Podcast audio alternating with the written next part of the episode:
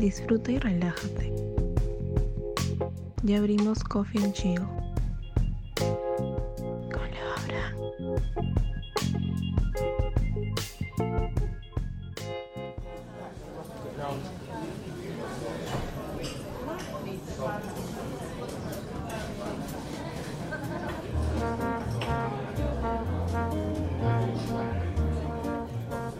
Yo pensaba que de verdad ese curso le iba a pasar piola, o sea, que no iba a sufrir tanto. Ese tipo, cuando la, la, la, la, la doctora se presentó y las primeras clases fue como que, ah, ok, se parece a Sandra Plevisani, va a salir súper fácil. Nosotros todos prejuzgones, pues. Sí, muy mal, pues muy mal. Sí, no, No pues, puedo se pasa, se pasa porque se pasa. Pues. Y tú estás leyendo, Dime. y, y, y te gusta leer algo diferente a, a derecho o, o, o generalmente tu lectura se, se aboca a netamente derecho. Créeme que las obras que menos leo son las de derecho, porque, no sé, siento que a eso le doy un espacio especial. ¿no? Pero para libros de cabecera, pues, puede ser algo de literatura clásica. Ahora las últimas juveniles no me gustan tanto, pero creo que la de literatura clásica y de terror sobre todo. ¿Y tú, Isa? ¿Cómo, cómo? ¿La literatura clásica qué?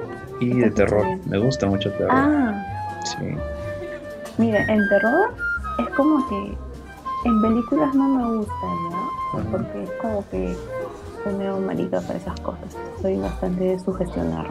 Sea, ver una película de terror y crímenes no me puedo dormir y, y toda esa nota, ¿no? Pero en cuanto a literatura de terror, he leído a, bueno, Edgar Allan Poe, que es como el padre de la literatura de terror, y a Lovecraft.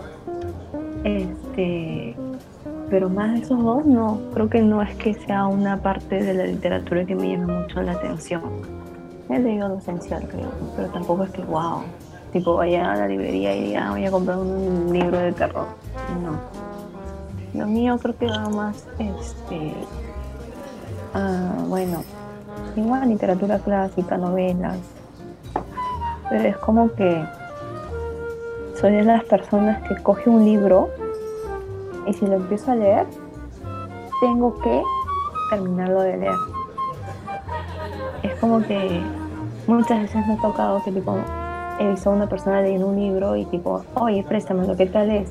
Es paja, que no sé qué. Ok, entonces empiezo a leerlo, pero no conecto o me parece un fiasco la, la historia o la forma de narrar es súper difícil. Pero igual, digo, mira, ya lo empecé y tengo que terminar de leerlo. Entonces eso casi siempre, me- cuando me pasa, es como que a regañadientas, pero tengo que terminar de, de tipo de leerlo, Pero en cuanto a... Ese, ese error que, que tú este, obvias, a veces yo lo habré cometido un par de veces. Eh, yo cuando era pequeño, bueno, eh, leía obras de terror porque creo que era lo que más me llamaba la atención. Entonces yo era fanático de las películas de terror y sé que varias películas están inspiradas en libros, ¿no? son adaptaciones, entonces dije, ¿por qué tan complicado de ser leer no? Entonces, justamente para esa fecha yo leí este, It, ¿no? El payaso Ah, ok. Pennywise, pero la versión de Tim pues, de los 80. Ujú. Entonces, yo dije, pues tengo que leer el libro, ¿no? Y cuando le dije a mi mamá, ¿sabes qué? Comprame ese libro.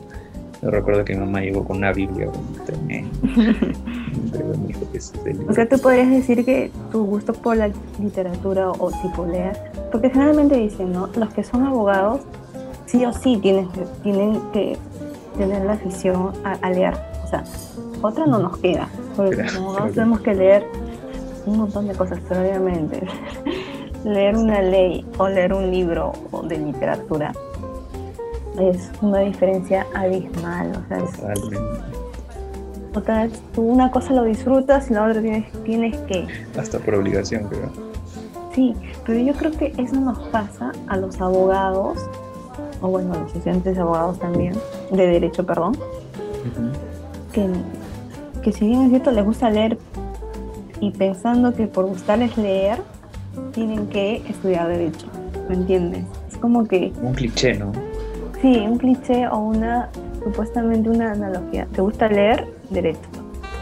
No necesariamente, por ejemplo, en mi caso, yo terminé el colegio y tipo quería estudiar biología, ciencias de la comunicación, pero claro, entonces el momento de terminar es como que tus papás te dicen, oye, como que te vas a morir de hambre, no hay forma. ¿A ti te gusta leer? No estudias derecho. Y claro, cuando terminas el colegio, ¿cuántos años tienes? 16, 17 a lo mucho, exagerando. Exacto. Yo creo que a esa edad no estás como totalmente consciente o en la suficiente madurez como para elegir realmente a qué te vas a dedicar el resto de tu vida.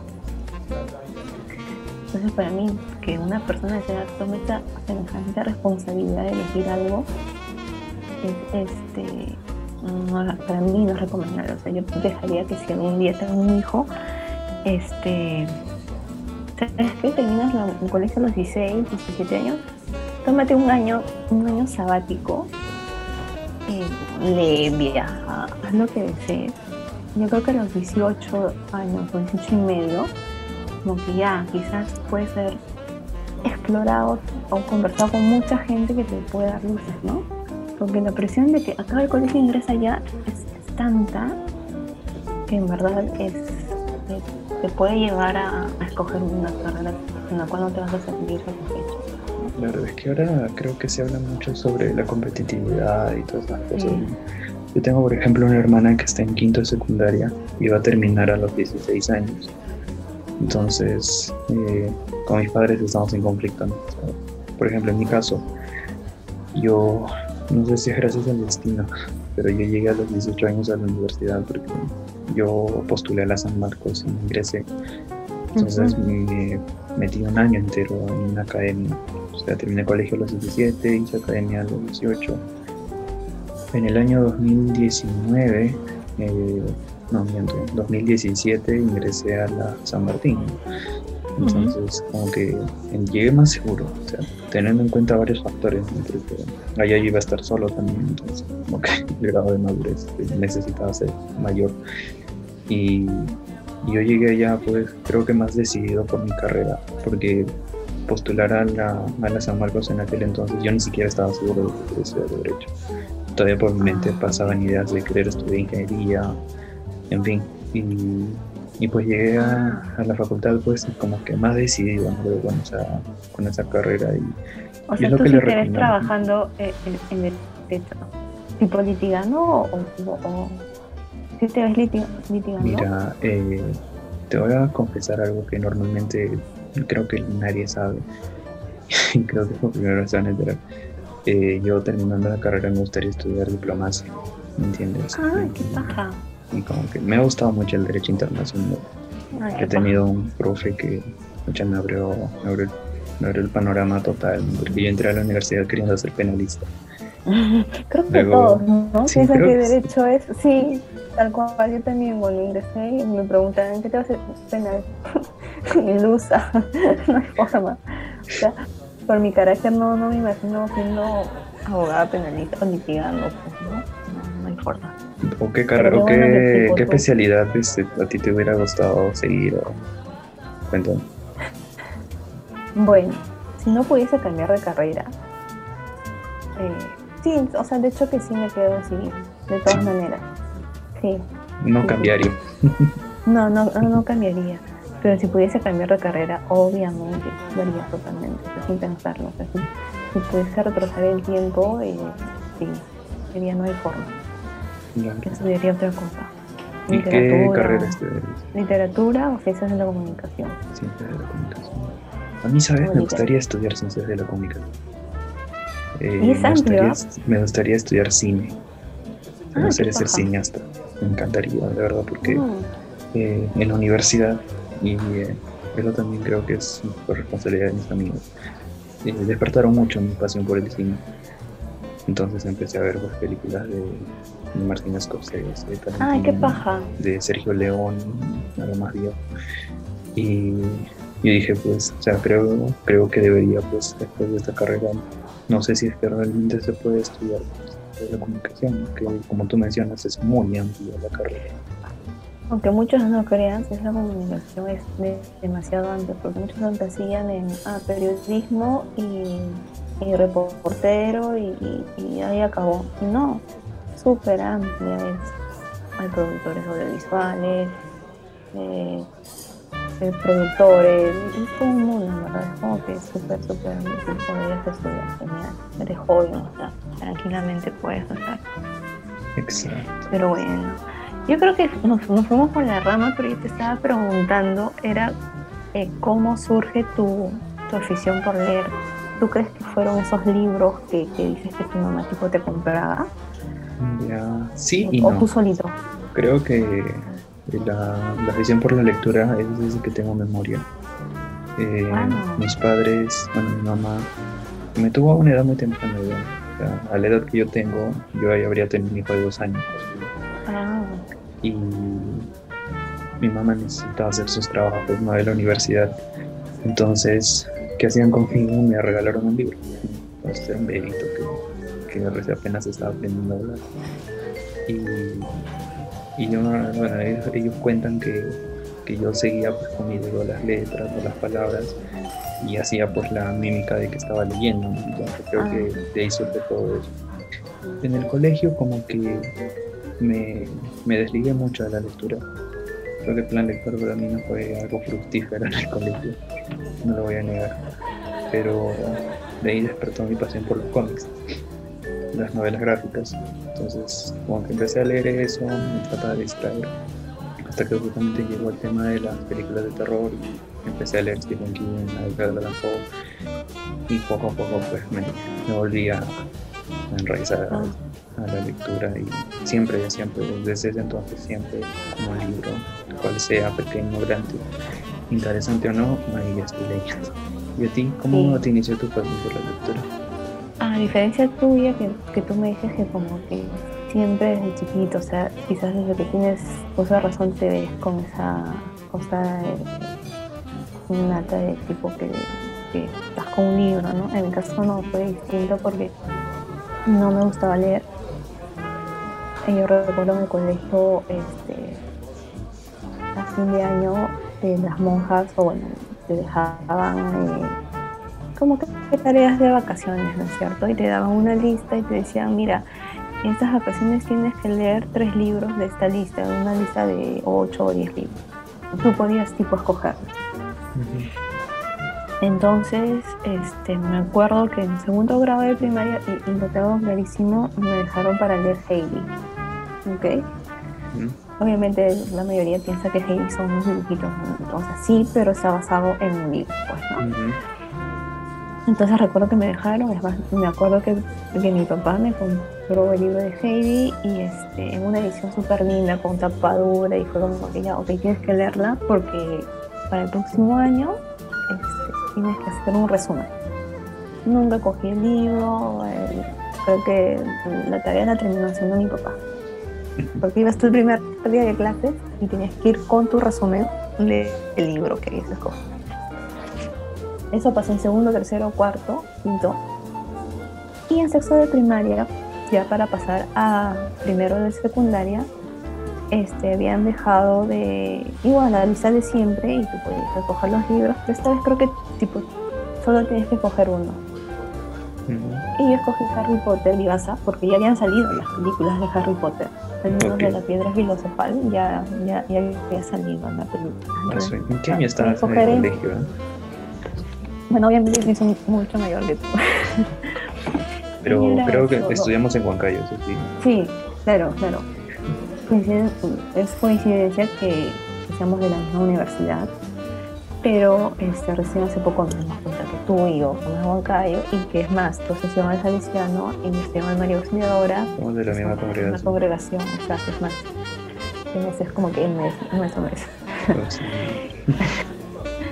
Entonces yo iba a saltar, escojo esto porque este, tengo que, si me hace fácil, veo la película, hago el resumen y tiene el asunto.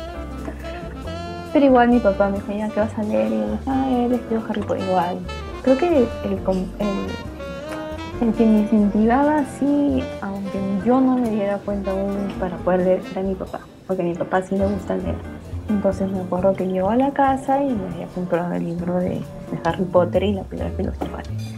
Y me dijo que estaba, que las mentiras. Yo no lo iba a leer ni a balazo, no había forma. Me acuerdo que faltaba como que ya las vacaciones pasaron y faltaba una semana para que yo regresara al colegio y tenía que cenar. Entonces lo que hice fue alquilarme la... Claro, porque en mi época no era no había esas plataformas de Netflix o de... Amazon Prime. de Amazon Prime o qué sé yo, ¿no? Ni siquiera Cuevana, como para que sí puedas, y puedas ver en mala calidad la película. Entonces era como que ibas a un blockbuster o qué sé yo y, y te alquilabas la película y, y la mirabas, ¿no? Este, entonces la miré la película y hice mi resumen y, y lo entregué. Es más, creo que me sacó un 14. Y yo seguí. Hasta que iba pasando el tiempo, un día que estaba ahí de nuevo en mi casa, dije, ah, voy a empezar a leerlo, a leer. Como que estaba ahí el libro, ¿me entiendes? Sin que nunca lo hubiese abierto. Y empecé a leerlo y me atrapó. Fue como que, ok, me gusta. Entonces como que seguí, seguí leyendo, seguí y me enganché totalmente. Que el libro lo terminé en tres días, creo. Y yo ya sabía y había averiguado que obviamente era una saga J.K. Rowling había sacado de un escritor inglés, entonces ya me puse a averiguar en internet y le dije, papá, papá, quiero Harry Potter y la cámara secreta. Y mi papá, más rápido que apurado fue, porque todo esto en Huancayo, yo me acuerdo que en esa época, te estoy hablando 2000, 2000 2001, Ya. ya existía la librería este, Ibero. Ibero. Uh, justo te voy a hablar ahorita de eso. Sí, que justamente tenía su primer local pequeño frente a mi colegio. Claro, en. Cusco y creo que era en. No, no, no, la primera, la primer, el primer local de, de, de Ibero está Ya. frente a mi colegio, en la Real, frente al María Auxiliadora. Ah, ya, era ya, chiquito. Tú Ujú. no creo que te acuerdas mucho, ¿verdad? No, claro, yo me acuerdo cuando ya estaban en Cusco y Ancash, o sea, en esa esquina, había una esquina a espaldas casi de la catedral, que también era cerca de tu cole, pero en la misma dirección de Rimac, no sé si te ubicas. Más o menos por ahí quedaba Ibero cuando, bueno, cuando yo fui a comprarme. No, no, es porque el primer local de, de, de, de Ibe- de- del Ibero, Ibero Ibero. está frente a mi, a mi colegio. Mm, Entonces yo me acuerdo que es más, yo fui con mi papá a, a la librería y compró Harry Potter y la cámara secreta. Entonces llegué a mi casa y lo fui leyendo. Eso lo había terminado en dos días y le dije, papá, cómprame el prisionero de Azkaban. Me compró el prisionero de Azkaban. Y, y así. Entonces, hasta ese año, eso te estoy hablando 2001, 2002. Creo que en 2002 leí Harry Potter y el Cáliz de Fuego, que es el cuarto libro. Y ahí tuve que esperar un tramo enorme porque hasta ahí había llegado la autora. Todavía no salían los demás libros. Había salido como que tipo en España, pero todavía no llegaban a Perú. no lo distribuía. pero- Sí. Entonces, este, ahí me enganché. Entonces ya no solo leí Harry Potter, sino que también empezaba a coger libros de la biblioteca de mi papá, o empezaba a buscar qué otros autores tipo podía leer. Empecé a, a verdaderamente leer los libros que me dejaban en el colegio. Porque todo esto tuve una buena profesora de literatura en el colegio. Entonces ahí como que empecé ya a leer un montón y creo que desde esa vez no he parado, como que siempre tengo algo eh, para leer. Y soy de las personas que tipo, ahorita por ejemplo tengo libros que no los he leído, pero tranquilamente puedo seguir comprando libros por gusto, ¿me entiendes? Porque no sé si los voy a leer en algún momento, pero o escucho recomendaciones, o sin querer descubro autores, entonces voy, bueno, no, no puedes leer mucho, ¿no? Pero igual, me internet estoy como que chequeando y esas cosas. Es como que es una de las cosas que más disfruto leer. pero leer literatura, mm, no leer derecho. Me cuesta. Yo, mira, cuando, hablando de Harry Potter, eh, me acuerdo que mi mamá me compró el, el libro de la piedra filosofal, pero, pero pirata, Ya. en Calixto. Sí, librerías sí. del suelo. Se me lo compré ahí. Y, y yo lo empecé a leer así por. En fin, ¿no? Ya vi la película, en plan 2009, 2010, por ahí. Ah, He visto la peli y todo. Entonces, eh, yo pues justamente hablaba de la librería Ibero. Entonces yo paseaba a veces por ahí porque teníamos que comprar mis libros de inglés y todo.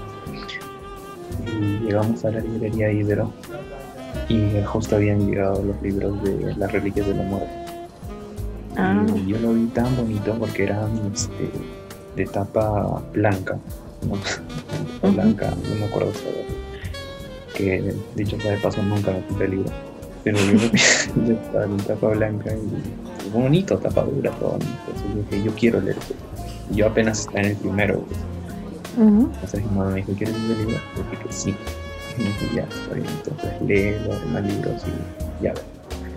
Entonces, eh, desde ahí empecé con mi manía de pirata cibernético porque yo terminé el libro de, de la piedra filosofal y me empecé a buscar los libros en PDF.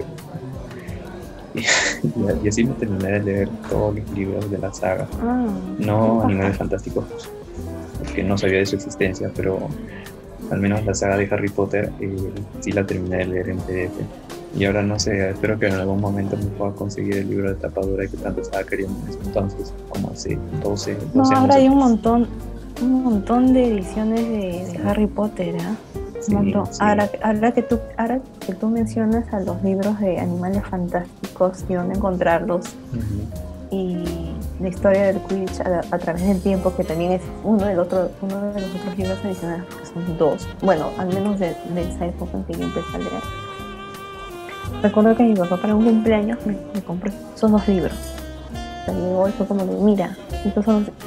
Yo, pero te juro que yo era la más feliz del mundo. O sea, mi papá, era como que, wow, era súper genial.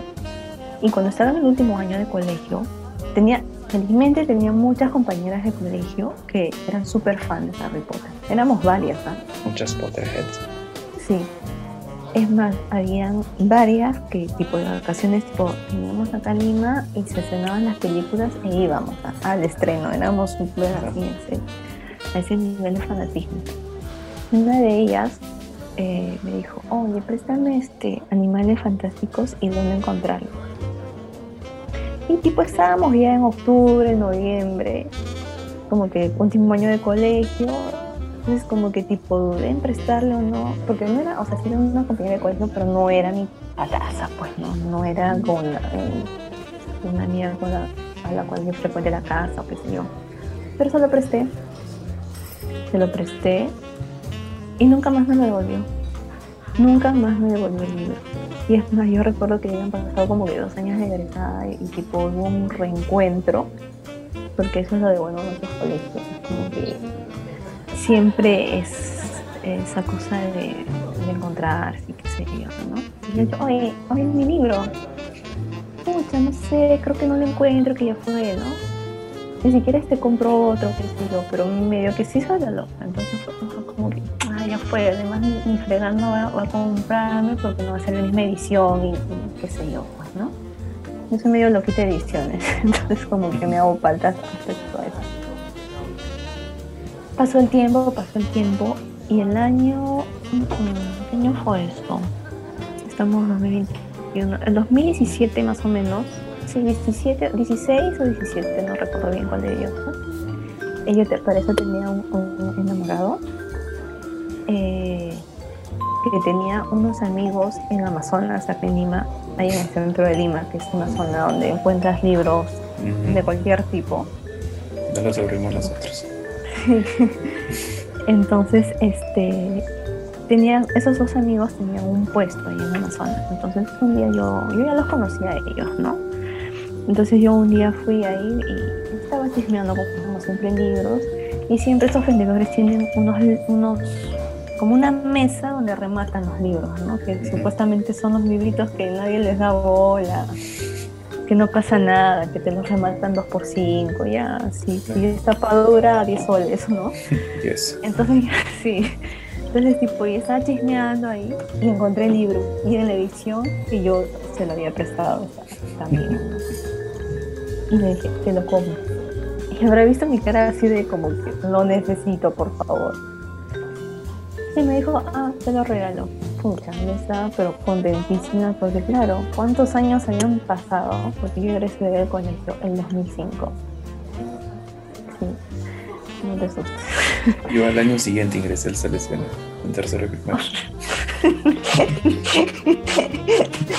ok.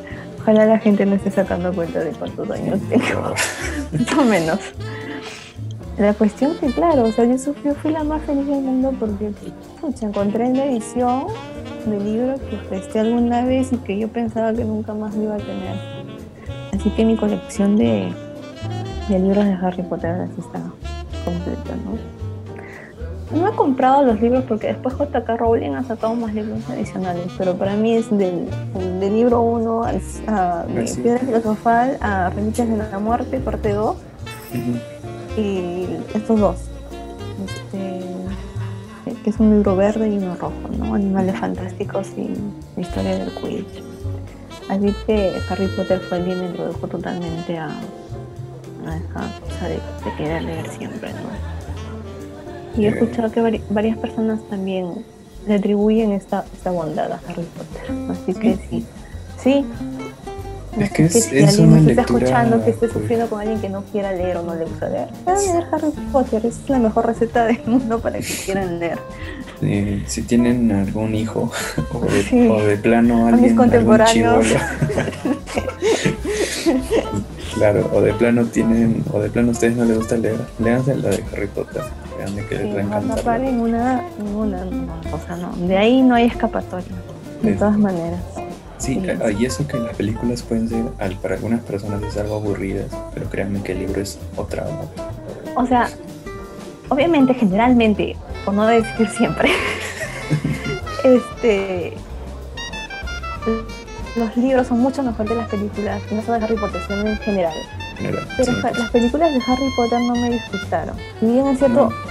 Omiten un montón de cosas del libro, un montón, pero es una buena, es una buena versión. O sea, es pasable, la disfrutas. Al menos yo las películas las he disfrutado un montón, así que Sí, no hay- no hay pierde creo con que, creo que entre las que más disfruto es la de Reliquias de la Muerte. Las dos partes. Creo que para mí son. Tal vez por la acción, ¿no? Pero creo que son las más chéveres. Luego la de Cáliz de Fuego también me encanta. Es de las películas que más veo. Y, y la de La Cámara Secreta, que para mí es un clásico. a mí, a mí me gusta más El prisionero de Azkaban, en Y película. Es buenaza, es buenaza. O sea, siempre que en TNT pasan este, las maratones, ay, ay, tú me tienes pero plantada ahí. O sea, puedo haberla visto 800 mil veces ya. Pero, pero me quedo ahí, me quedo prendada y es como que me sé algunas partes de los diálogos, o sea, estoy loquita así con esas cosas. Pero sí, Sí, pues claro, y TNT en cuestión de maratón de Harry Potter, pues creo que nos tiene bien acostumbrados, porque cada vez que paso por TNT Sí. está pasando una película. siempre, siempre está pasando, sí, sí es cierto, no sé, no sé si no, no habrá más pelas o qué sé yo, pero siempre le están pasando. Y se darán cuenta de que hay mucha audiencia de repente, de repente no somos tipo los únicos que disfrutan, hay más gente de todas maneras. Luego, otra, este, otras obras que también me han encantado, que ya las leí cuando estaba terminando el colegio, porque yo justamente tuve un profe que, bueno, me acuerdo su nombre creo todavía, Willy Cairo, que me enseñó este, razonamiento verbal y, y lenguaje.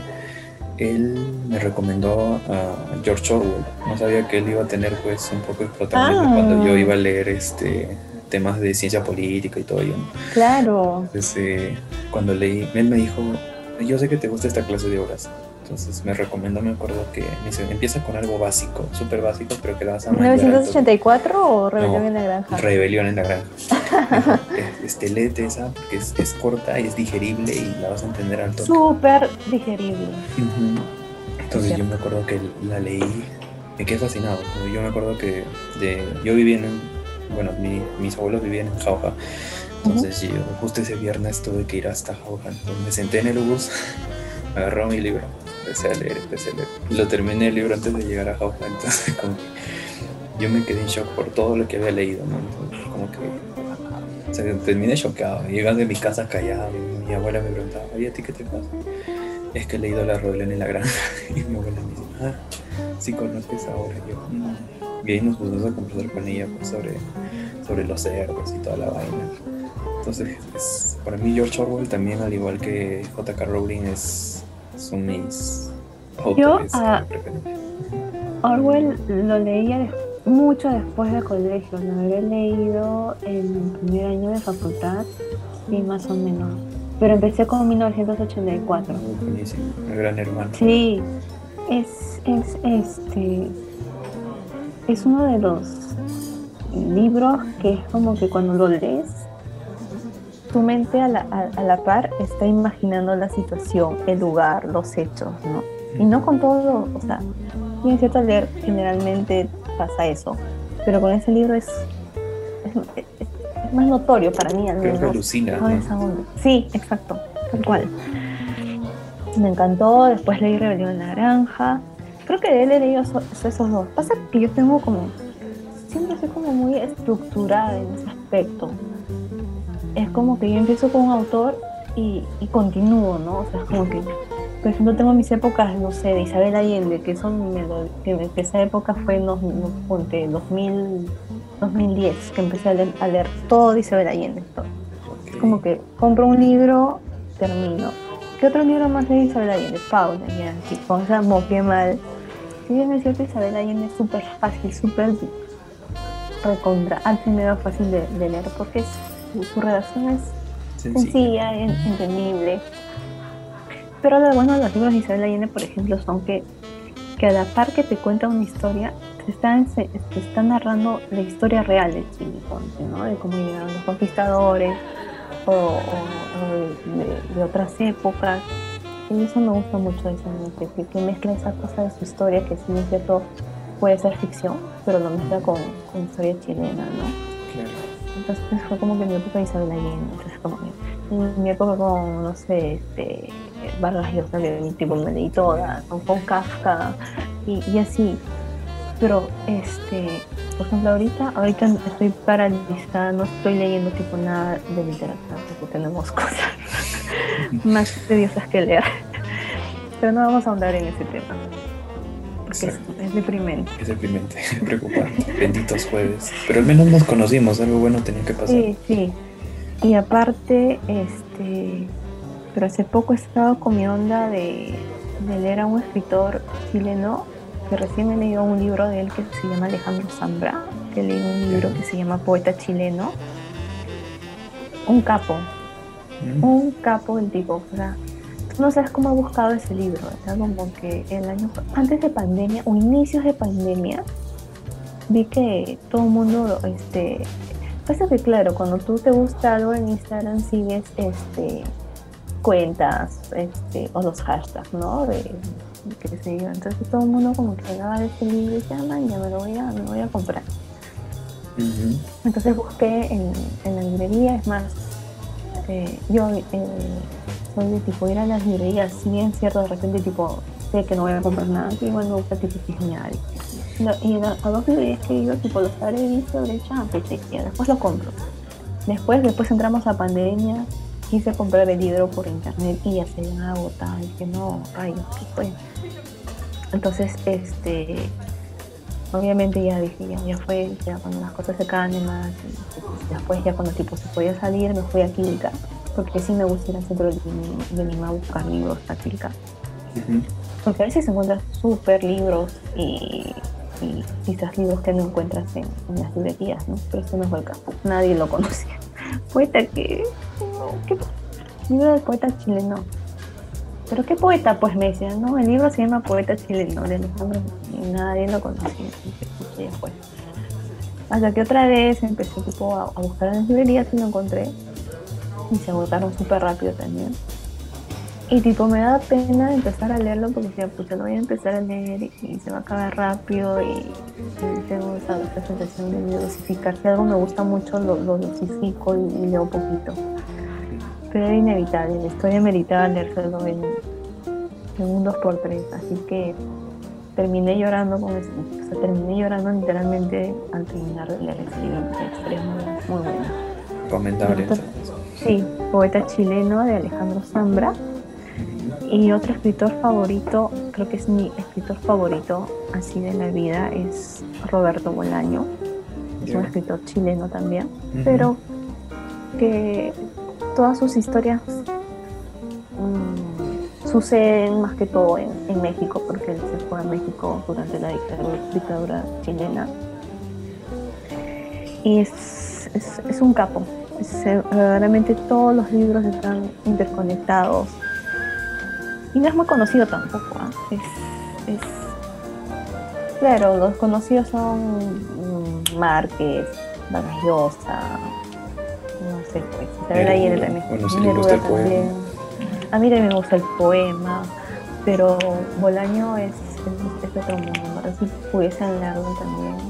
El primer libro que, perdón, el primer libro que leí de él fue este Los Detectives Salvajes que obviamente leí Detectives Salvajes y hay igual, ¿no? La clásica de siempre. Ah, empiezo con otro libro y así, y así voy, voy leyendo así hasta terminar toda su obra, ¿no?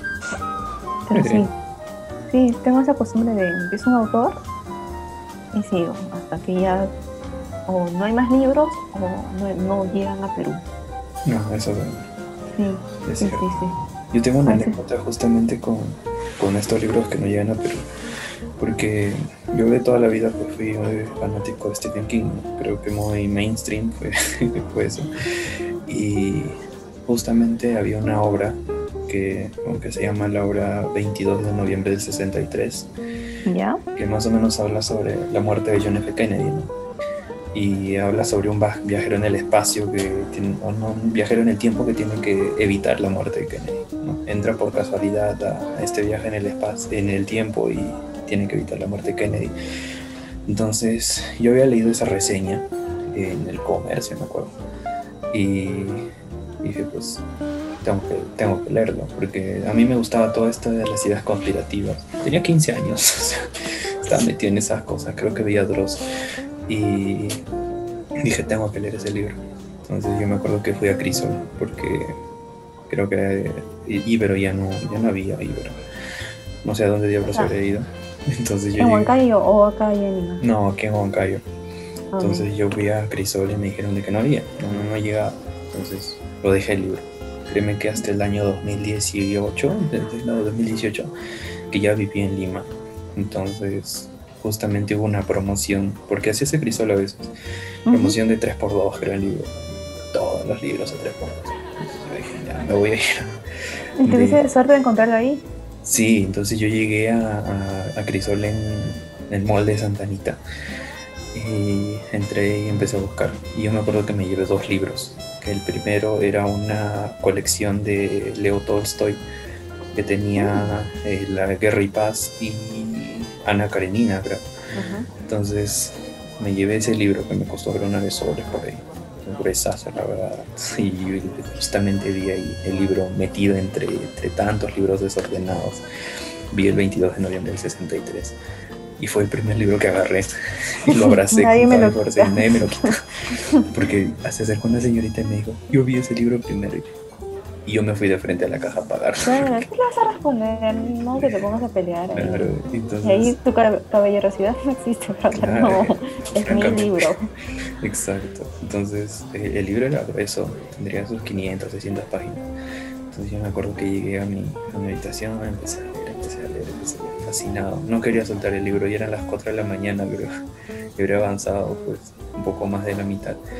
Y seguí leyendo, me acuerdo que lo terminé en una noche y creo que fue una de las mejores noches de, mi vida. francamente me encantó la obra. O sea, no es una obra que habitualmente lees de Stephen King, es algo que va más allá, ¿no? Porque luego leí este, una reseña que hicieron en internet y mencionan de que Stephen King pues también se tomó su, su chamba en hacer investigación para esa película, para esa obra. Entonces yo este, justamente leyendo las, las últimas hojas de, del epílogo, ahí Stephen King hace su despedida de que se tomó como 20 años en hacer su investigación. ¿no? Oh. Que no sé qué. Entonces dije, wow, o sea, no me están hablando de estupideces en esta obra. Están diciendo que a la par de la fantasía hay hechos, hechos reales, ¿no? Y sí, o sea, créeme que cuando lees esa obra, el- la contraposición o el amalgama que hacen entre la, entre la vida actual de- del protagonista y su contraparte en el mundo de 1960, porque él regresa a 1960, pues es, es totalmente distinto, ¿no? Te muestran cómo eran los, o sea, te, te imaginas cómo eran los Cadillacs, comprar en ese entonces, o sea, en fin, es, es un mundo totalmente distinto que, que de verdad no hace falta que vean fotografías, con tal de leer esa obra Sí. alucinan maldito. Y eso es lo que me gusta de la literatura de Stephen King. Ese tío tiene una forma de, de escribir que Alucina que no lo he leído. tienes que leerlo. muy- y- y- pero es más ciencia ficción, ¿cierto? Sí, es, bueno, en su mayoría, ¿no? Sí. Y mucho no me llama. Soy más de Claro. como que lo real. Lo, lo único que me llama la atención es fantasía es Harry Potter. O sea, después de Harry Potter creo que no he leído algo más como que de fantasía. La fantasía y los libros de autoayuda no, no. Ah, yo tampoco, yo también tengo mechas con los de autoayuda. Pero en caso de Tengo los de fantasía, creo que, bueno, el caso de 22 de noviembre no tiene tanta fantasía que digamos. ¿no? Creo que lo único Ah, fantástico es de que él llega Voy a, al pasado. voy a ponerlo en mi, en mi lista de pendientes. A recomendación tuya. Y, y es así, o sea, él como que cruza una puerta y ya está en 1900, si no equivoco, 58, 60, por ahí. Y él pues empieza a pensar y dice, pues, ¿qué podría hacer en esta época para cambiar mi, mi realidad? ¿no? Entonces lo más cercano a 1958, claro, exacto, era la muerte de Kennedy. Y justo él pues este, viaja a, a, a Texas para evitar la muerte de Kennedy. Entonces hay, una, hay un capítulo de casi 100 hojas donde te muestran justo el 22 de noviembre del 63, desde que llega la caravana de Kennedy, desde que empiezan a pasar por, por Dallas y cómo es que Lee Harvey Oswald, que es el supuesto asesino, que en la obra lo toman como tal, eh, pues intenta matar a Kennedy, ¿no? Entonces el pata como que intenta evitarlo. Todo. No, no, dice bien chévere, de verdad. Esas 100 hojas se pasan volando. Y, y sí, la, la obra es muy entretenida porque no, no es como, como te digo, no es como la, la biografía de, de Stephen King que nos tienen acostumbrados. Monstruos, Claro. fantasmas, nada de eso. Es Pero tiene hinchada, o sea, tiene su. Sí, por supuesto. Por supuesto. Y más las películas que a veces se basan y es como que sí, tiene todo su, su gente. Sí, sí. No, como te digo, mucho no me llama la atención, pero quizás de repente lo leo y al final tipo me termina gustando. Sí, puede ser. Porque de verdad, leer esa obra es totalmente distinta a todo lo que has leído de Stephen King. En mi caso me sucedió, ¿no? Porque yo terminé la obra y sentí que había leído otro autor, no Stephen King. Ah. Entonces como que es interesante. ¿no? Luego, en, en autores un poco más clásicos, cuando yo estaba en el colegio, me acuerdo que leí La ciudad y los perros, de Mario Vargas. Clásico para todo alumno de Clásico. secundaria. Sí, Y- está en la currícula. en la Sí, creo que sí. Y, con esos no te metas. Exacto. Picholita Cuellar, ¿no? Eh, yo me acuerdo que no leí, o sea, de primera ¿es una mano no leí, no leí la, la primera, por primera vez este, La ciudad de los perros. La que leyó fue mi mamá. Mi mamá es profesora. Mi mamá asustada, qué cosa te manda a leer, te manda a leer cochinada, que no sé qué. Mi mamá tiene broncas con este con María Vargas Llosa, porque María Vargas Llosa mete mucho erotismo en sus, en sus obras. ¿no? Sí, sí, ahora, ahora te cuento lo que le pasó a una prima y al final yo terminé leyendo el libro Ya. y había, y mi primera estaba que en segundo de secundaria, tercero de secundaria, y dice, "¿Cómo carajos, ¿por qué le hacen eso a estos chivolos? Yo también Tiene estaba en partes muy segundo. fuertes. Claro. Sí. Y yo, yo terminé de leer la obra asustado, o sea, desde el incidente del perro y todo eso.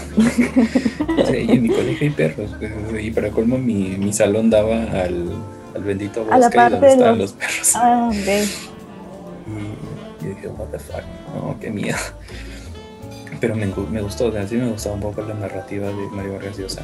Y justo, yo me acuerdo que en mi biblioteca tenía una, una obra de Mario Vargas Llosa, pero jamás me había atrevido a leerla porque, uno, y esto ya es prejuicioso total, la tapa no tenía ni colores ni imágenes, nada, solo era el título, el autor. Ah, te, te, te llama, la, te llama lo, lo, lo visual, creo, ¿no?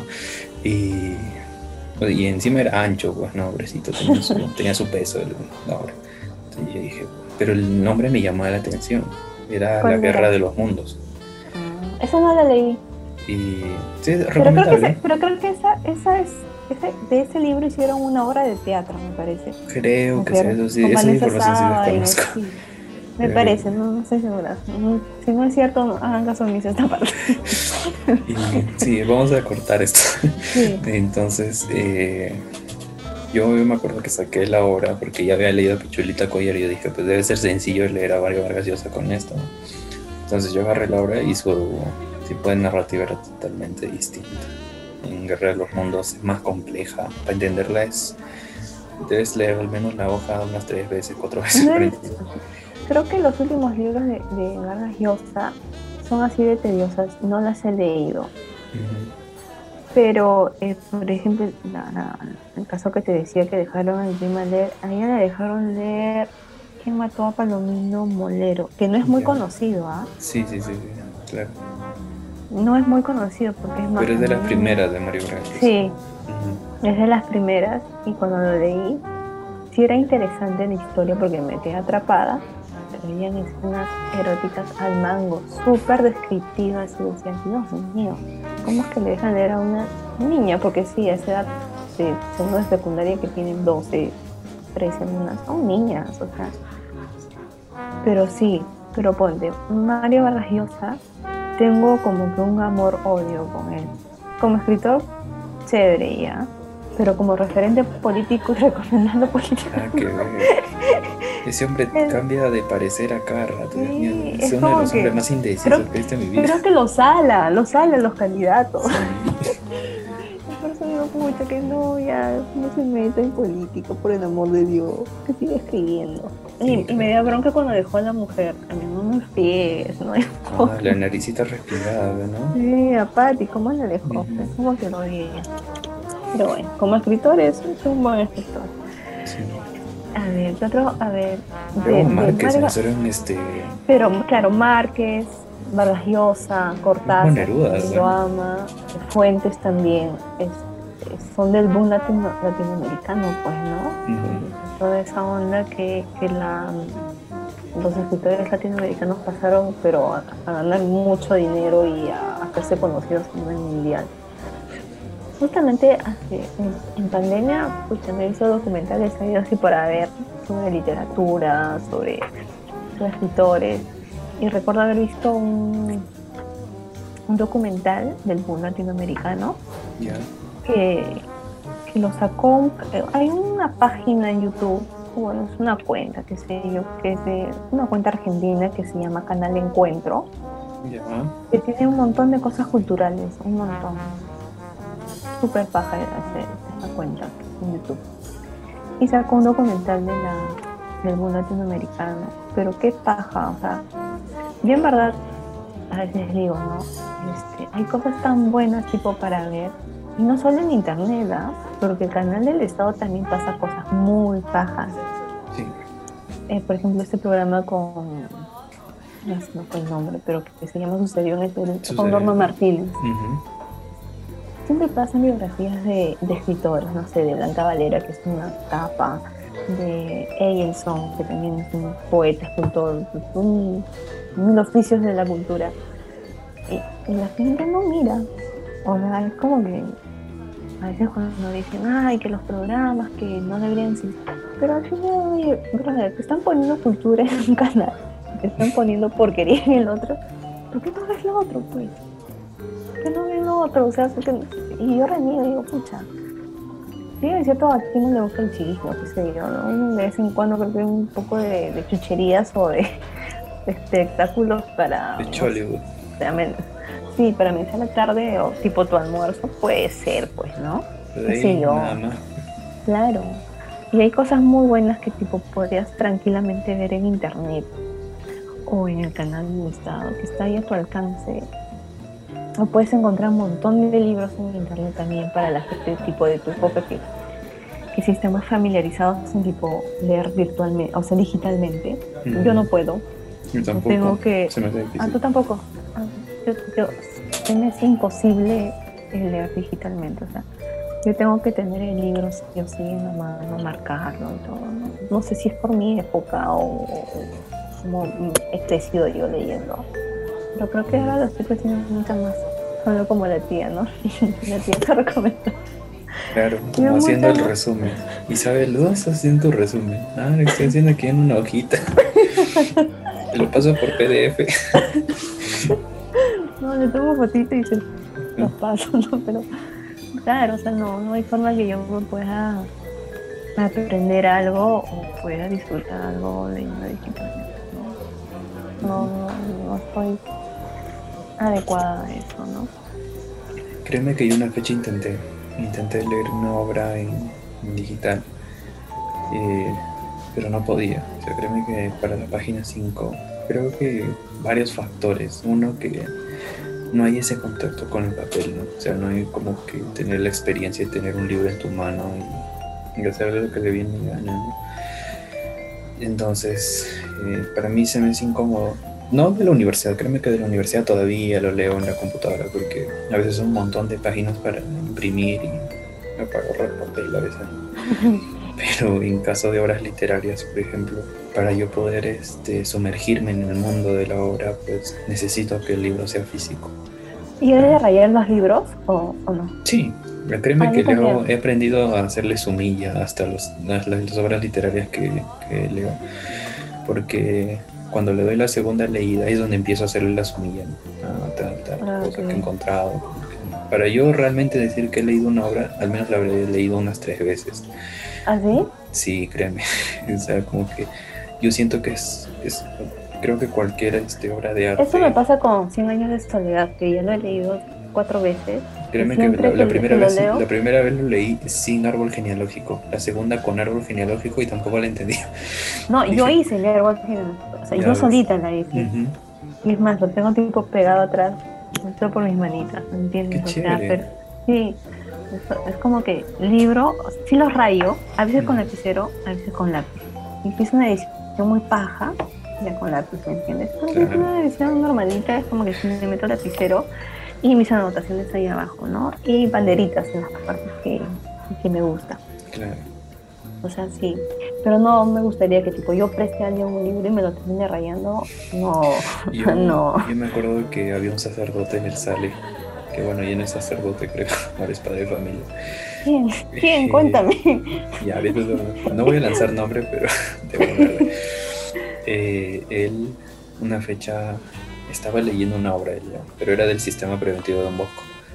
Entonces me llamaba la atención su libro. Yo le dije, "Ay, padre, présteme su libro, pues pasado mañana se lo devuelvo. Y él me dijo, te voy a dar una frase que te va a durar toda tu vida. Y han pasado ocho años y hasta ahora me acuerdo de esa frase. Él decía, dice, es cojudo quien presta un libro y es más cojudo el que lo devuelve. Decía. ¿Sabes quién me dijo esa frase?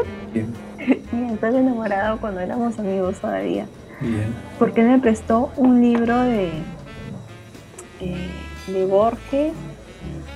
Sí, era un libro de Borges, me parece. Era como una conversación que Borges tuvo con otro escritor, ¿no? Ahí ahorita se nos fue el nombre. Ya. Me lo prestó y yo lo empecé a leer. claro, éramos amigos ahí nada, recién. Y es más, me acuerdo que yo le mandé foto y es como que estoy terminado de verlo, ¿no? Y, y le, y, le, y le- y le puse, me acuerdo porque estábamos chateando. Creo que no, no se lo voy a devolver a su dueño. Entonces ahí me soltó esa frase, ¿no? Pero al final dijo, pero tú no das caso a esa frase, tienes que Tú me la devolverla. tienes que devolver. Sí, obviamente se la devolví, ¿no? Claro. Además, creo que nunca me he quedado con libros. No me gusta que tampoco se queden con mis libros, o sea. Exacto. Yo presto un libro y si se hacen los locos, ah, no. Yo te persigo.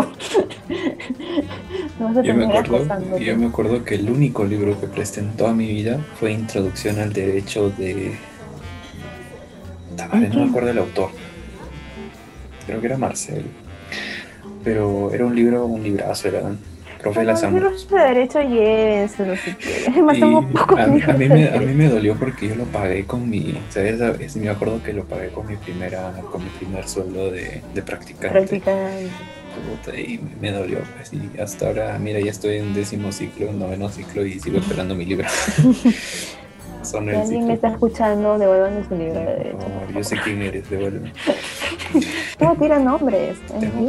Es más, dice pozo y devuélveme mi libro así, o en Facebook, etiquetando, ¿no? Devuélveme mi libro. Un celular. O, o, o- o a veces cuando no me acordaba quién me prestado, era como que ponía en Facebook. A todas las personas que estén leyendo esto, ¿quién le presté el tal libro de Haruki Murakami? Ay, amo Haruki Murakami. Ok, no lo he pero tengo que leer. Tienes que leerlo, por favor. Tienes que empezar Ok. con Tokyo Blues. Y tiene un montón, un montón de libros. Es un, es un capo. Yo no sé por qué ahora no gana el Nobel, el Nobel de, de literatura. No sé, yo creo que Ah. le han puesto la cruz y han dicho, no, que no gane nunca. hablando de eso, cuando yo me acuerdo que todavía está en la academia y Mm. salió que este Bob Dylan ganó el premio Estás en la academia. Dios mío, qué vieja. Y mira, en esa época, era 2016 creo, pues que Bob Dylan salió como ganador de la... Sí, yo, yo. Yo también. Dije, No, no pueden no confundir forma, la o sea. literatura con la música. Yo soy músico, toda mi vida me dedico Ah, a la ok. música, pero creo que Ah. defiendo a cada uno en su posición.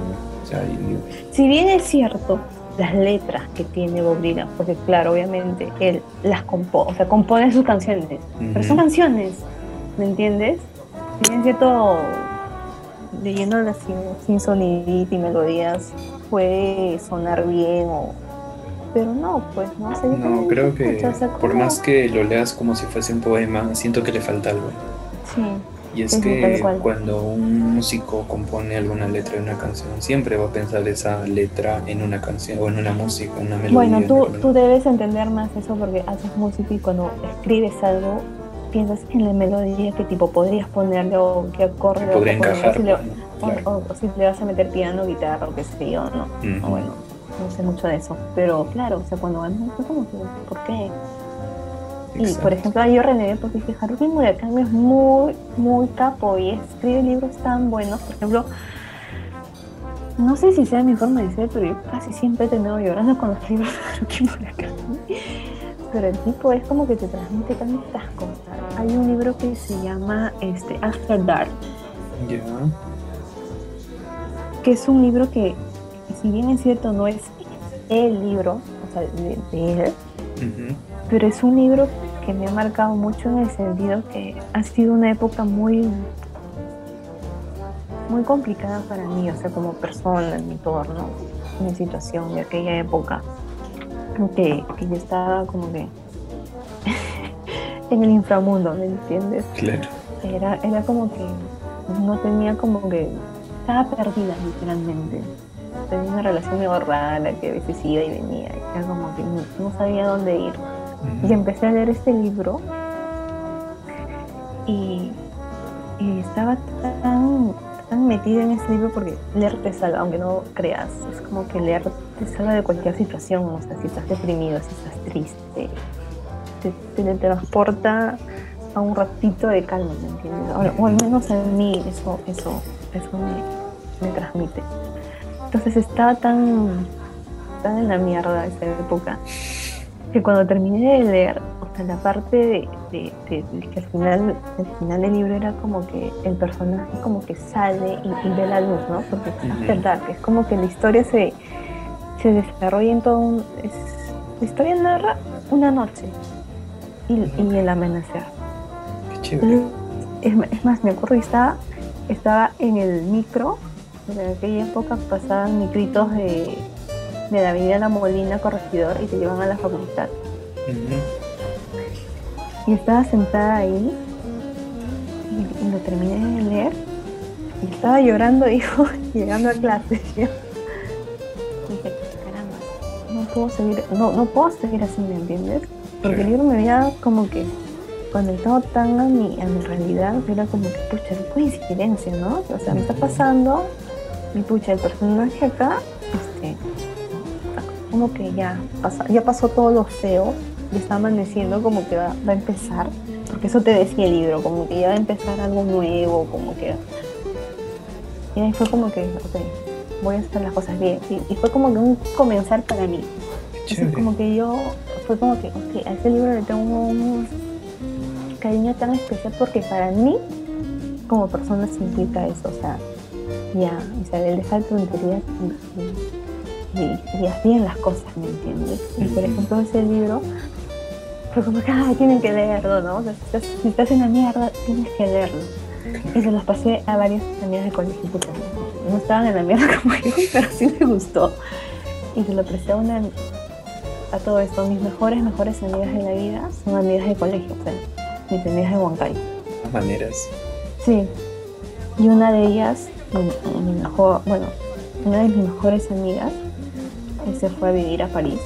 Ya vive ahí hace años y uno de sus viajes acá a Lima fue como que, oye, China, este, mm, si quieres te, te, lo presto, llévatelo, pues, ¿no? Se llevó detectives salvajes de, de Bolaño y se llevó este hasta de Huracán.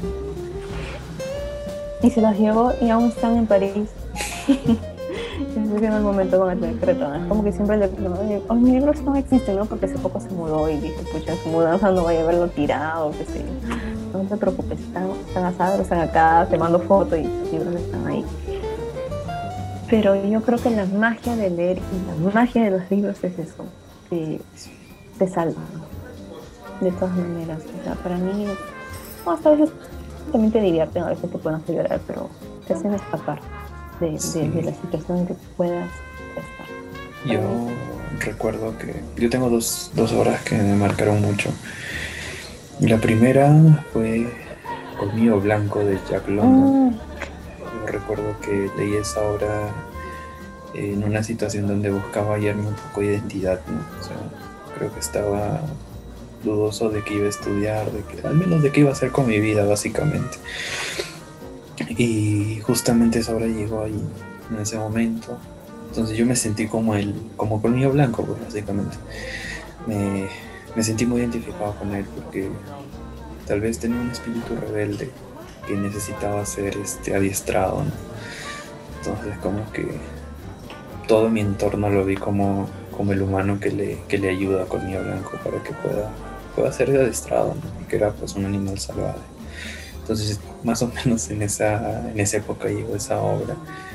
Bueno, voy a decir que no lloré con la obra, pero que sí me marcó muchísimo y que hasta ahora la leo. Créeme que es una de las obras que, he leído innumerables veces, no me canso de leerla. Siempre me parece interesante, siempre encuentro algo nuevo, por sea la X vez que, que, lea, que la leo. Y luego otra obra que también me gustó porque luego encontré pues su, su, su semejante en la música fue 1984 cuando yo ah. este, leí, esa obra gracias al doctor Hernández en Ciencias Políticas, me... No, yo estaba estudiando historia de las ideas políticas, claro, en el primer ciclo. Eh, Totalmente distinta a la maya a, mi época. Mi, maya es, es nueva, pero... y, a todo esto, él es un pimpollo, yo no.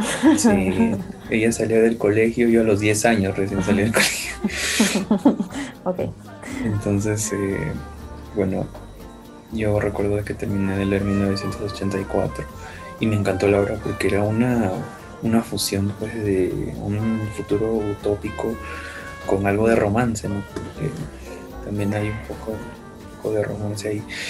Y es que terminé de leer la obra y yo en ese entonces, bueno, hasta ahora escucho una banda que a mí me encanta. O sea, que yo fui a su concierto el año 2019 y creo que fue el mejor concierto de mi vida de lejos. fue Muse. Entonces yo seguí mucho a oh. Muse. Y justo tienen un álbum que se llama The Resistance o La Resistencia, que básicamente el álbum ¿no?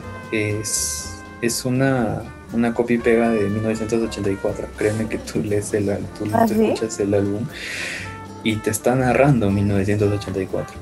Y el mismo este, vocalista y frontman también dicen, o sea, nosotros nos hemos inspirado totalmente en 1984 ah, y es nuestra obra. Es una, es una, es un álbum eh, conceptual. Entonces, como tú ya leíste 1984, pues te invito a que escuches ese álbum enterito. Es una joyita de la música rock, porque mezcla eh, heavy, hard rock, un poco de metal. También mezcla este rock sinfónico, porque tienen en las últimas tres canciones es una sinfonía que ellos componen. Entonces, es muy, muy bueno. Entonces, yo, yo, yo me acuerdo que llegué a mi habitación y justamente estaba escuchando Uprising de, de Muse, que es la primera canción de ese álbum. Y como que escuchando la letra de nuevo, yo sentía pues una similitud con 1984. Entonces agarré 1984 y empecé a leer y sí trataba de lo mismo. Entonces me quedé fascinado. no, no, no sabía eso. Sí, y hay este, bandas que se inspiran mucho en, obras literarias, en historia, como Iron Maiden. Sí, eso sí. Entonces, creo que Muse también este, se, se fusionó muy chévere con mi, con mi fanatismo por la literatura. Fue como que, coincidieron. Sí. Y esa, y esa fue como que mi faceta porque ya estaba dejando la música. Yo llegué a la universidad y como que empecé a dejar la música, ahora le he dejado un poco más porque estoy mal del oído y ahora me estoy cuidando. Entonces hubo una época donde había dejado la música más por decisión propia que por las circunstancias. Porque decía, pues ahora me voy a dedicar a, la universidad, no quiero saber nada de la música. Y me empecé a deprimir, porque yo llegué al Sale y al siguiente año empecé en música. Yo recuerdo que nos obligaban a llevar taller. y el deporte definitivamente no va conmigo, jamás, y mi papá es consciente. Entonces mi papá me dijo, porque mi papá trabaja hasta ahora en el sale de profe, y él me dice, pero ¿qué vas a hacer? O sea, tienes que hacer algo, tienes que hacer algo. Ah, tu papá es profe ahí. Sí. Pero ¿hace cuántos años? está desde el 2003, ya va a cumplir sus 20 años. Ah, entonces tipo no le enseñó a mi hermano porque mi hermano justamente es promoción 2003. No, no creo que le enseñe. Y además mi papá es profe de primaria. Ah, ok. Y él me dijo, pues tienes que hacer algo. Entonces yo estaba en tercero de primaria y la primera, bueno, era el año 2008, creo. ¿Estuviste los 11, años, los 11 años ahí en el No, estuve desde tercero de primaria. Ah. En primero y segundo la pasé en Jauja con, mi ah. abuela y todo eso. Entonces, eh, me acuerdo que mi papá me dijo, oye, este, tienes que hacer algo, no, puedes quedarte sin taller porque el taller es parte de tu educación o algo así. Entonces yo elegí arte, o sea, dibujo y pintura.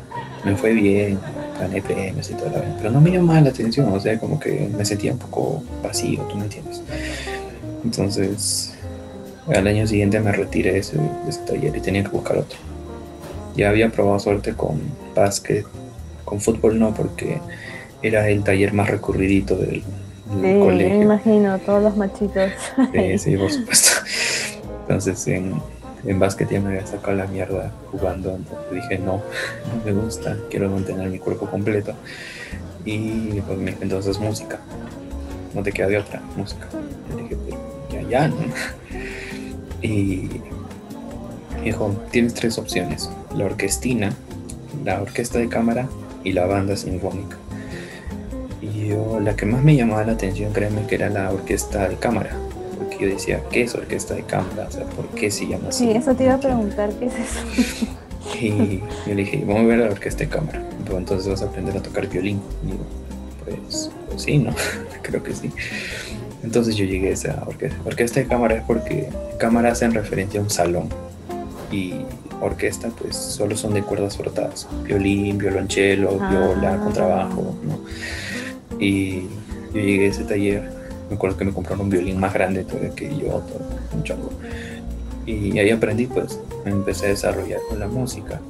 Hoy escuché en la reunión de mi papá a mi profe de, orquesta que, que, hasta ahora trabaja y pucha, me dio nostalgia tener escucharlo.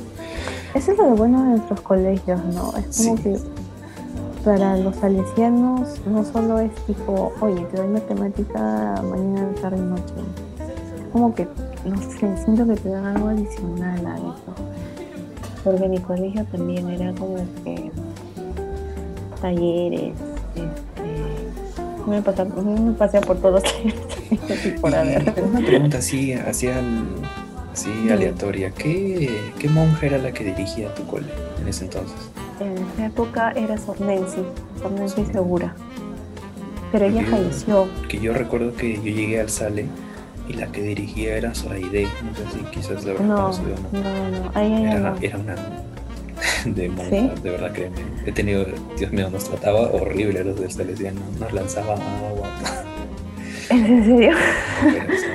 no, en mi época estaba Sor Nancy, Sor Violeta, Sor Elena, Sor Reinita. Que ya no estaba la Sor Lenny también, que ya estaba acá en Lima. Bueno, Sor Reinita, por ejemplo, está en Cusco.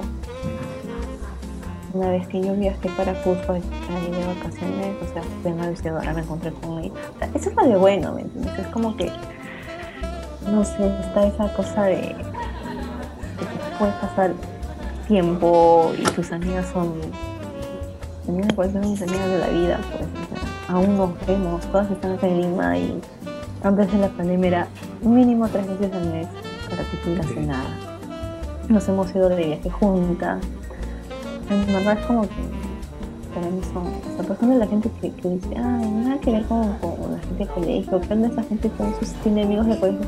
Oye, ahora mi mejor época era de colegio. Nuestros. No sé, no sé en qué colegio habrás estado tú, pero literal, son mis hermanos. O sea, yo creo que más tarde, el día que tenga hijos, que mi amiga Claudia sea la, la madrina de mis hijos y así, o sea, es mutuo. Pero no sé yo creo que es una de las características de, de, nuestros colegios, ¿no? De los ancianos. Y sabes, a mí, bueno, sé que no va a suceder, estoy casi seguro, pero a mí me encantaría que mi hijo estudie en el mismo colegio que yo. O sea, no en el Salesiano, sino en el Salesiano Santa Rosa, ¿me entiendes? Ah, que okay. diría, pucha, que me encantaría que mi hijo estudie ahí. Pero, bueno, pues creo que estoy papá... más destinado a tener hijas, así que... mi papá estudió en el Salesiano. Claro, es él es promoción 75 y cuando, claro, yo acabé el, el, el, el, jardín, mis papás me iban a poner en el Andino, que es un colegio en Huancayo. Claro, claro. Y mi mamá estaba decidida de ponerme ahí o en el Gélicis, que también es un colegio ah, de Heli. chicas allá. Claro. Uh -huh. Al frente de la Pero, India. Claro. Y este, mi papá dijo, no, pero no hay forma, si yo soy un salesiano y mi hijo ya está en el salesiano, hija tiene que estar en el auxiliadora. Claro. Entonces, posteadora y obviamente me quedé ahí. Pero en el 2002, sí, en 2002, mi papá llega a la casa con la novedad que nos iba a cambiar de colegio a la ingeniería. ¿Por qué? Porque César Espinosa, que es el dueño de, de todas esas academias, colegios, ingeniería, es amigo de papá. Porque mi papá es arquitecto y le di algunos proyectos a él, ¿no? Entonces le dijo, oye, pero ¿por qué no traes a tus hijos acá? Yo les doy beca, ¿no? O sea, más nos iba a dar uniforme.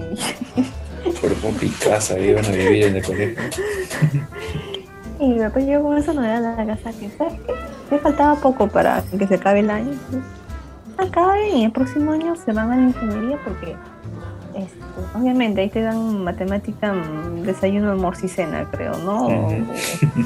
O sea, te dan todo lo que son estudios, pero no parar. Es más, creo que se- en esa época que yo sabía que, ya, ¿quiénes son los más cráneos? Y los separaban y los entrenaban mañana, tarde y noche para sus benditos concursos, concursos, no sé qué cosas. Los exámenes de admisión también. Sí, que es primer puesto, que no sé qué tanta cosa. Y entonces, sí, que ahí les van a dar este. Porque todo esto. En Venezuela era buen político, ¿no? Pero académicamente era eh, regular. Más era como que misa todos los viernes, rosario a mediodía. Y lo decía, se van al próximo año a mi a mi hermano le faltaba un año, creo, y a mí me faltaban todavía dos o tres. Eh, ¿Qué? Sí, que no voy a pagar, no van a pagar pensión. Ah, no, no había forma. O sea, mi hermano en la vida iba a dejar su último año de colegio. Pum, Porque a todo esto, mi hermano estudió los 11 años ahí. O sea, no había forma de que deje el último año en Salesiano para irse pues al, a la ingeniería. Y yo menos, dije, "Puta, estás tú loco. Y felizmente mi mamá dijo, ah, de acá no, a mis hijos no los sacas de ahí. Porque no 11 años ahí, toda tu vida y con la misma gente, con tus mismos amigos de chiquitos, o sea, no que tipo te manden a otro colegio, pues, ¿no? Bien es cierto, ya sea como que empiezas a interactuar ya más o más gente, ¿no? Pero ir a estudiar así de la nada de cero, no había forma. ¿no? Así yo siempre digo, no, no, gracias a Dios que me metieron ahí, gracias a Dios que estudiaba ahí. Y, y, y, Estoy más feliz con mis amigas, con los dos. Sí, no cambiaría por nada. Son como hermanos. Es cierto, yo me acuerdo que cuando estaba en segunda secundaria, eh, yo todo, todo estúpido creo, quería retirarme del salesiano porque quería pues algo más de nivel académico, quería irme a quería ir a claretiano, claretiano te Sí, por supuesto, porque me linchan mis propios amigos. No, eh, yo le dije este, a mis papás que me cambiaran a la ingeniería, que yo necesitaba nivel académico para ingresar, que en ese entonces estaba con la manía de estudiar este, ingeniería naval. Y dije, pues necesito a nivel de mate y sabía que en el sale no me la estaban dando. Entonces mi papá, que, que profe ahí, me dijo, ya, está bien, yo te saco y te llevo. Y de eso se enteró el cura. Entonces el padre me llamó a su, a su oficina porque yo, eh, yo he pertenecido a un grupo apostólico que era eh, el clero, los acólitos. Y, el padre me tenía pues cierto estima. Entonces yo llegué a la oficina del padre y el padre me dijo, ¿estás seguro que te quieres ir? así de frente. Me dijo, ¿qué es lo que te falta en este colegio? Yo le conté, pues, me dijo, sabes que eso es superficial, así de frente. El padre era bien frío, padre Fernando Rodríguez, hasta ahora lo recuerdo, tener equipo.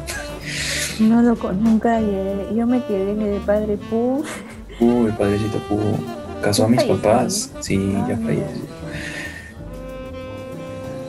Y bueno, la cosa es que el padre me dijo, ¿en serio te quieres ir? ¿Pero qué, qué te falta? pues le comenté bueno, un poco eso, eso es superficial.